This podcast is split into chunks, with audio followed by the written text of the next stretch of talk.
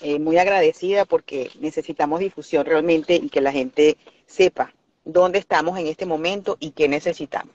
Bueno, justamente. Entonces, vamos claro. A, vamos a conocer, estás en Washington en estos momentos, Mildred, ¿con qué objetivo? Eh, estamos buscando, entrando en cada una de estas oficinas para lograr el voto, la aprobación en cuanto a que sean co-sponsor de este proyecto de ley. Cada una de esas oficinas donde hemos estado, de verdad, han sido súper receptivos.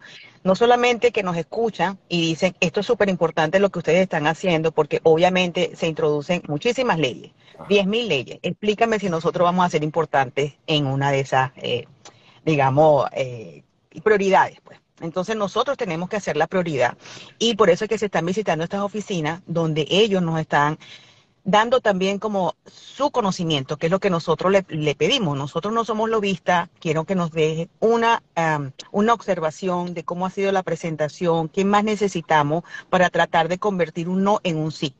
Entonces, claro, es una pregunta delicada pero te dan las opciones. Entonces te dicen, ustedes pueden introducir el proyecto de esta manera y ahí es cuando nosotros hemos estado aprendiendo que no solamente la ley de ajuste venezolano se podía introducir o se puede introducir de una manera simple, sino que hay otras alternativas que desconocíamos.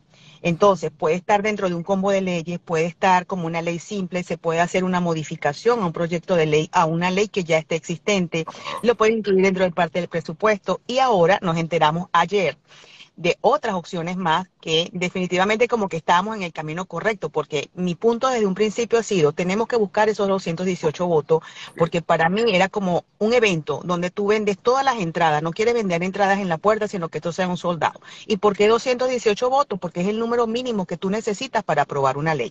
Resulta que a nivel del Congreso, eso existe, no en esos términos obviamente, sino en sus términos legislativos, y a eso le tienen dos nombres, uno se llama Suspension Bill, ese es un poco más complicado porque ese es como que está en manos de quien domina la Cámara. Entonces, en este momento, por ejemplo, los republicanos, tú necesitarías 290 votos para poder lograr que eso pueda ser pasado. ¿Y cuál es la diferencia? Que si tú lo colocas dentro de, o entras en la opción del Suspension Bill, o en el otro que se llama em, este siempre se, eso fue anoche que no que no que nos dijeron la otra alternativa el um, deferral, petition en el deferral petition necesita 218 votos a diferencia del, del otro ¿Cuál es la diferencia entre los dos?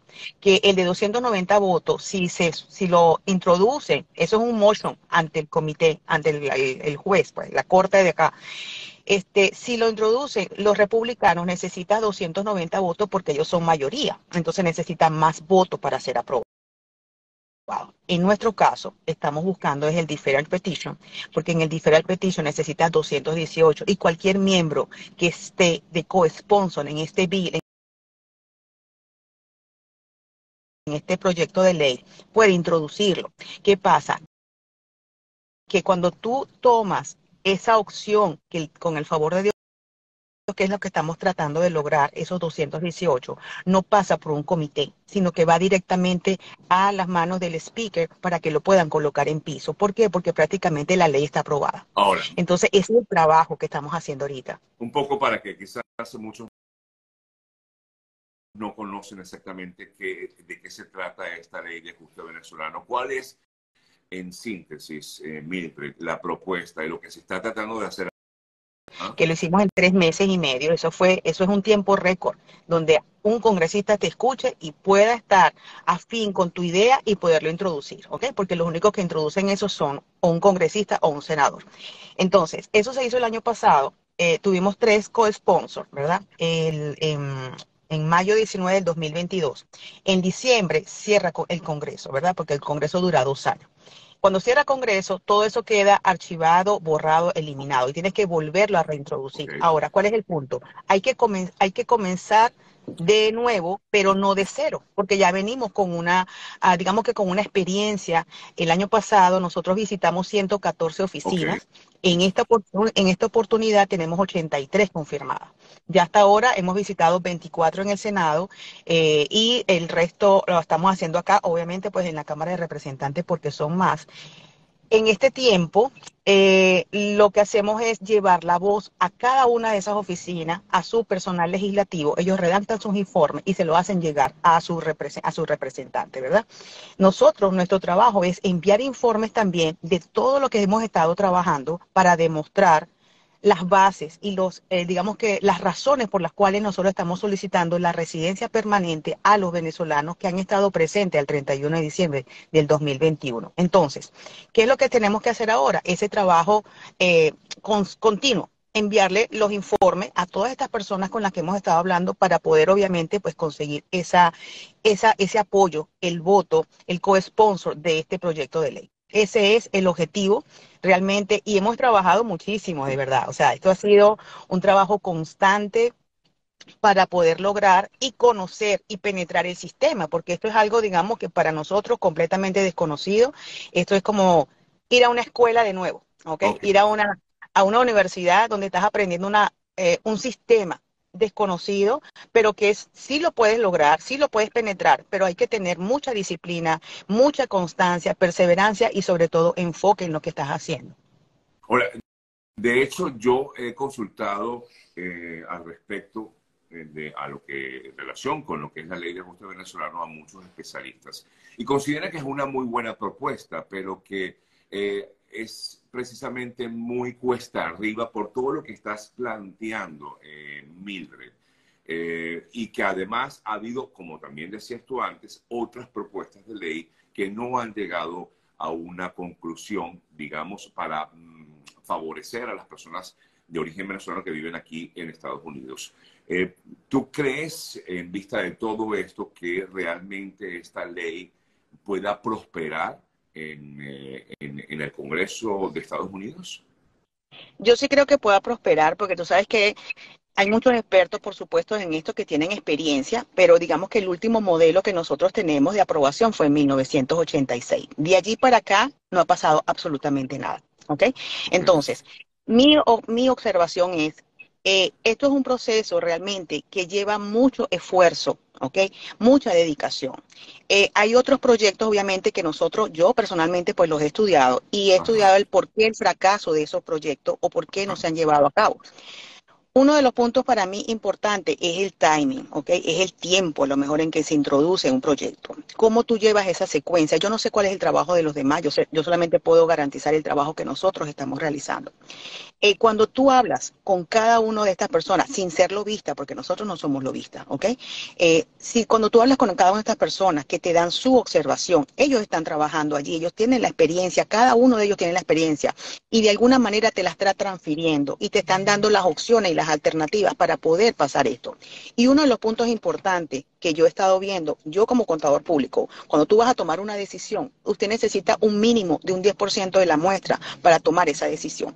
Entonces nosotros le estamos dando a ellos las herramientas para que puedan tomar una decisión. Le estamos dando la herramienta de presentar cuál es la ventaja política de poder aprobar este proyecto de ley, cuál es la diferencia con otros proyectos que están, ¿verdad? Y cuál es la, la, la, prioridad de nosotros, ¿ok? Porque obviamente hay otros proyectos que han estado eh, circulando. De hecho, el S306, porque cuando aprobaron en, la Cámara de Representantes, aprobaron la SHR6, eh, donde incluían a los venezolanos a través del DID. Cuando eso lo aprueban, porque fue aprobado, pasa a la al Senado. Cuando pasa al Senado, eliminan el DIDI y dejan solamente el TPS, pero incluyen a los venezolanos al 8 de marzo del 2021. Eso ya expiró y tienen que volverlo a reintroducir. El presidente Biden dio unas declaraciones eh, ahora, hace como dos o tres semanas creo, donde está pidiendo el apoyo bipartidista para que esa ley pudiera ser aprobada, pero está nombrando solamente a los DACA, a los, jornaleros y em, empleados agrícolas. O sea, los TPS quedaron olvidados. Entonces mi punto es, el esfuerzo y el sacrificio, ¿quién lo está haciendo? Nosotros. Entonces, si es mi tiempo y es nuestro tiempo y es, y es lo que estamos haciendo y sé que es lo que, que es lo que necesitan los venezolanos. ¿Por qué no hacerlo? ¿Hay alguna otra alternativa? No. Entonces, ¿qué es lo que yo pienso? En lugar de criticar a lo mejor tanto el trabajo que se está haciendo, incorpórate, forma parte del equipo, porque es lo único que tenemos y vamos en el buen camino, porque hasta ahora lo que nosotros hemos demostrado es que hemos estado trabajando en el sentido correcto. En este momento que es otro punto también, que la gente te dice, eso es difícil, claro, es difícil, introducirla simultáneamente en ambas cámaras, pero estamos trabajando también para eso. Porque si eso se da, seremos historia, estaremos marcando unas pautas importantes y sobre todo beneficiar a más de 400 mil venezolanos que creo que necesitan una residencia permanente porque tú lo que quieres es vivir en libertad dentro de los Estados Unidos. Y ese es uno de los puntos que nosotros tratamos. Eh, los Estados Unidos siempre va por la libertad y la democracia de los países, ¿verdad? Nosotros necesitamos la libertad dentro de los Estados Unidos porque muchos venezolanos que tienen más de 10 o 15 años esperando por una, por una entrevista de asilo político van a seguir esperando probablemente, no se sabe cuánto, cuánto tiempo, esos sistemas están colapsados, pero estás preso dentro de los Estados Unidos.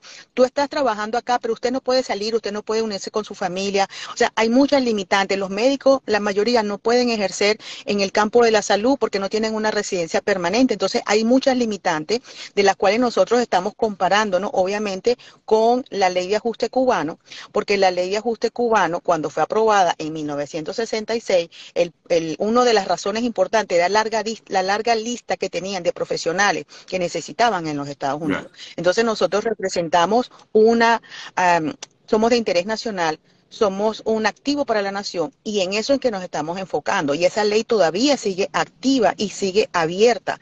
Los cubanos que entren por un puerto regular o por frontera que le den un parol al año y un día pueden tener el beneficio de la residencia permanente. Entonces, nosotros ya estamos demostrando con estos venezolanos que están acá, que han venido trabajando y son parte de la economía de este país, del crecimiento económico, social y cultural de este país. No necesitamos un apoyo adicional, digamos, eh, inclusive cuando la ley de ajuste cuba, con la ley de ajuste cubano, cuando a ti te dan la residencia, ellos gozan también de otros beneficios. Le dan sección 8, le dan un cash, le dan, creo que un seguro médico también, algunas ayudas para estudio y food stamp porque es un programa para Cuba y Haití. Los venezolanos no tienen eso, por supuesto. Eh, digamos que con lo del parol, porque también es otro punto. Ellos están entrando con un parol humanitario, eh, los cubanos, pero al año y un día son los únicos que pueden ajustarse con residencia permanente. Entonces, es un poquito como que el principio de la justicia, sabiendo que Venezuela y Cuba son inseparables, sabiendo que Venezuela y Cuba representan las mismas condiciones, donde los gobiernos no son reconocidos como legítimos, donde no existen relaciones diplomáticas. En la semana pasada creo que el presidente Biden firmó una extensión de que Venezuela representa una amenaza a la seguridad nacional. Entonces, tenemos las razones, hay que usarlas, tenemos que usar las herramientas que tenemos.